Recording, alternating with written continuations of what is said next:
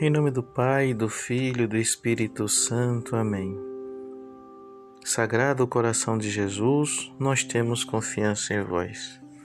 Muito bem, meus irmãos, esse é o quinto episódio do nosso programa Encontro de Formação Cristã com o tema Os Sacramentos. E neste episódio nós vamos refletir um pouco sobre o que é o sacramento da Crisma. Então, observem é, esse sacramento antigamente era ministrado juntamente com o batismo. O batismo com a função oficial, como nós já sabemos, de tornar o pagão, a criatura, em filho de Deus, em ter a mesma vida do Cristo ressuscitado. E o sacramento da crisma, dando a possibilidade daquela criança já ali batizada ser a testemunha viva do Cristo, testemunhar o Cristo, ser o outro Cristo. Lembrem que Cristo em hebraico significa Messias, Mexia. Em grego, Christos. Ambas as palavras são sinônimos significa ungido. O Cristo é ungido. Jesus Cristo é ungido do Senhor. Jesus Cristo, na verdade, Jesus, nosso Senhor, não é só o Messias, aquele que era esperado pelo o povo de Israel, mas também ele é Deus, Deus conosco. Então, quando a gente se crisma, a gente recebe essa função não só de testemunhar o Cristo, mas de ser um outro Cristo.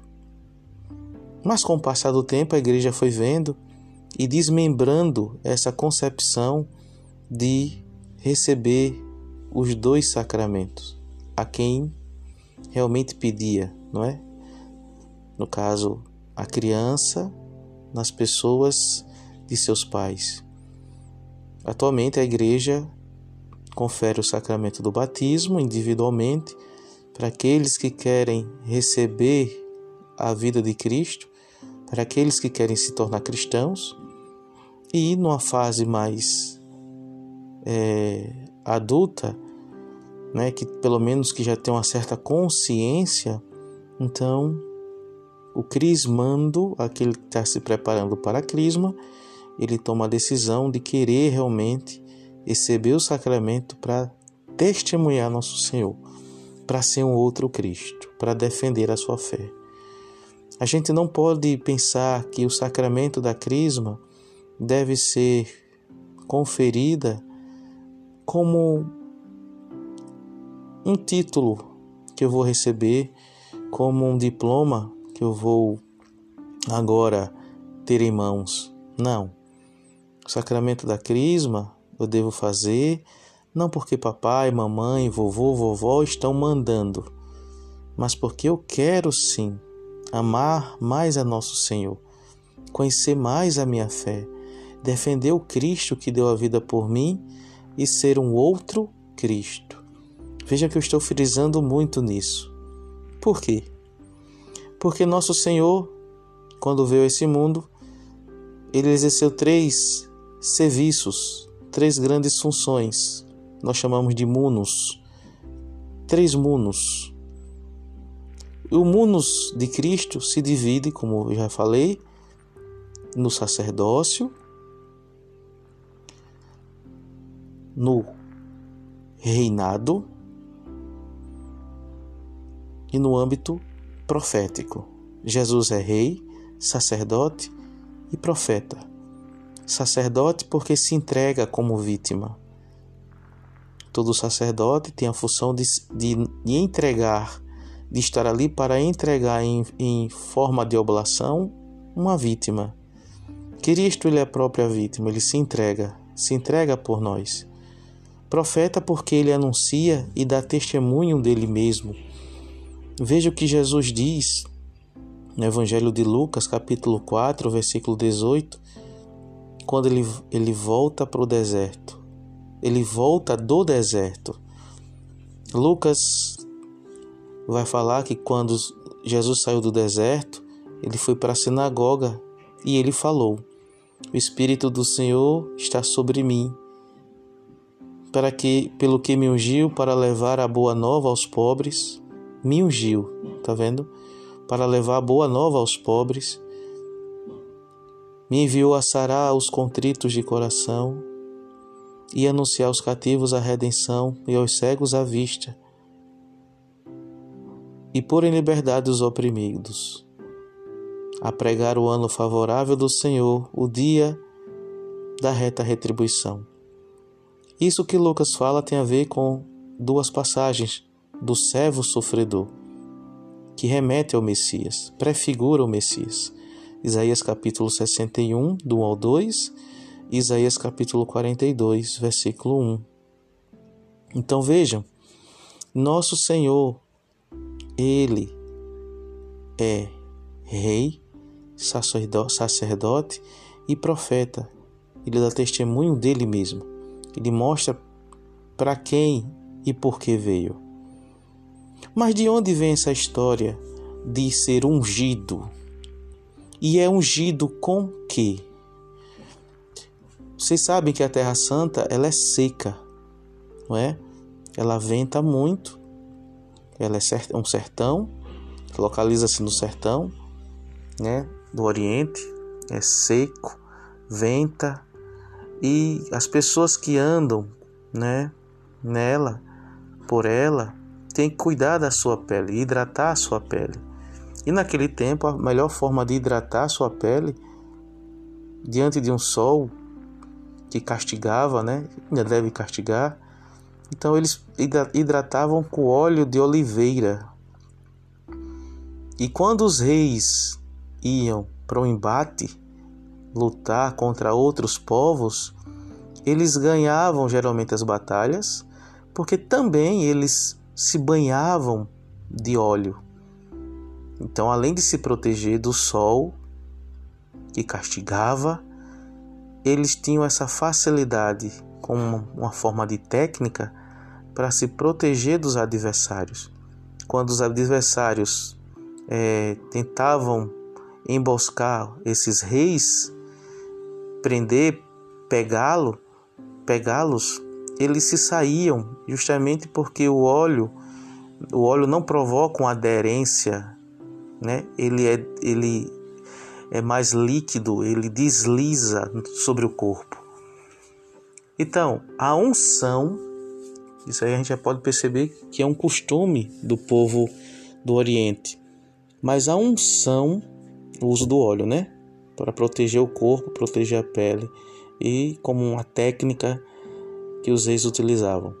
A unção do óleo de azeite ou de oliva vem também no Antigo Testamento. A gente vai perceber que os profetas, né, eles tinham esse essa unção usando o óleo. Elias consagra Eliseu a gente vai ver isso segundo os reis, segundo os reis, capítulo 19, versículo 16. Com os, a mesma coisa acontece com os sacerdotes. Moisés consagra Arão, unge Arão. A gente vai ver isso em Levítico, capítulo 8, versículo 12, e em Números, capítulo 3, versículo 3. O profeta Samuel consagra, unge Saul para ser o rei de Israel. 1 Reis, capítulo 10, versículo 1, e 1 Reis também a gente vai verificar, capítulo 16, versículo 13. Então observe que isso é costume, não é? A, unção e a questão da proteção é, que os judeus utilizam o óleo. Pode ser de azeite ou de oliva. Mas a gente olhando de uma forma cristã, né, olhando de uma forma católica, a gente percebe que o sacramento da crisma ela tem a matéria, como todos os outros sacramentos, como eu já falei, a matéria é voltada ao óleo, né? E a forma, a fórmula, que aqui é voltada aos ditos, ao que o celebrante, ao que o ministro ele prega. Para cada sacramento deve existir quatro critérios: a matéria, a forma, quem celebra e o fiel que recebe. Então, dentro dos gestos do Santo Sacramento da Crisma, dentro da forma, da fórmula, a gente vai encontrar a imposição das mãos, a unção e a consignação, que é a conclusão do rito.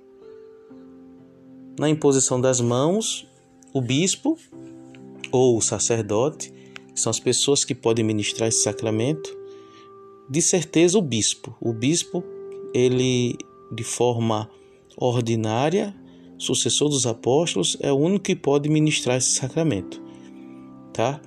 Mas ele pode designar, caso ele não possa, também sacerdotes, ou ele podendo, e numa celebração mais ampla, ele pode também designar outros sacerdotes para que junto dele assim possa ministrar o sacramento da crisma.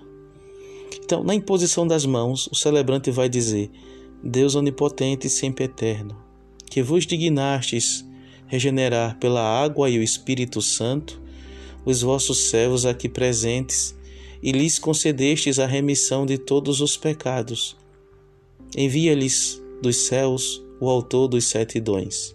Repare, o sacerdote, o bispo, pede para que Deus, assim como ele fez outrora com aquela pessoa que vai receber a crisma, que recebeu a absolvição dos pecados pelo batismo, que Deus agora conceda, que coisa bonita, né?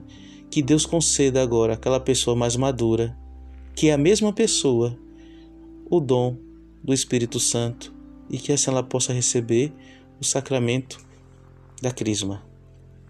Na unção, que é o segundo gesto do sacramento, o bispo ou o sacerdote vai dizer: Eu te marco com o sinal da cruz e te confirmo com o crisma da salvação. Em nome do Pai, do Filho e do Espírito Santo. Lembre, a crisma é o sacramento. O crisma é o óleo, né? No sacramento da crisma, eu recebo o óleo do crisma que é o óleo que vai ser, eu vou ser ungido para testemunhar Cristo. Lembre que o óleo é a matéria. E no fim, na consignação, o celebrante diz: Fulano de Tal, a paz esteja contigo, e dá um tapa no rosto. E o fiel, agora crismado, diz: E contigo também. E o sacerdote responde: A paz esteja contigo. Fala: A paz esteja contigo. Como eu já disse, e contigo também, né? O fiel responde. Então, para cada um desses gestos, para cada gesto desse que eu mencionei, existe um significado sobrenatural, espiritual. Sobre a imposição das mãos, o próprio sinal visível do sacramento, do crisma, da crisma, se torna faz com que o fiel se transforme na sua vida num outro Cristo. Faz com que o crismado se vá se transformando num outro Cristo. Sobre a unção, a unção do, do óleo do crisma, o vigor sobrenatural é infundido de Deus, por Deus, melhor falando, é infundido por Deus a nós. Ou seja, a marca da unção, do óleo do crisma, aparentemente ali fica firmado, mas na verdade é o vigor daquele óleo que vai infundindo na alma da pessoa que recebeu o sacramento agora essa nova missão de testemunhar sobre nosso Senhor e de ser um novo Cristo. E por fim, a consignação finaliza mostrando que o Espírito Santo, que dá força de testemunhar o Cristo nesse mundo. O Cristo que agora é o motivo único e principal para o cristão viver. A gente poderia até pensar nisso, Mas será que esse negócio de sacramento não é uma balela, é uma, uma, uma conversa fiada que a igreja inventou? Não. Vejam lá em João capítulo 14, versículo 26. Mas o Espírito Santo, o Paráclito, que o Pai enviará em meu nome, vos ensinará tudo e vos recordará tudo o que eu vos disse. Então, se existe o sacramento da Crisma, é porque é o Espírito Santo que há séculos e séculos iluminou a igreja para que isso pudesse acontecer. Lembrando que o sacramento da Crisma faz com que, por meio do óleo, a gente perceba a presentificação de Deus.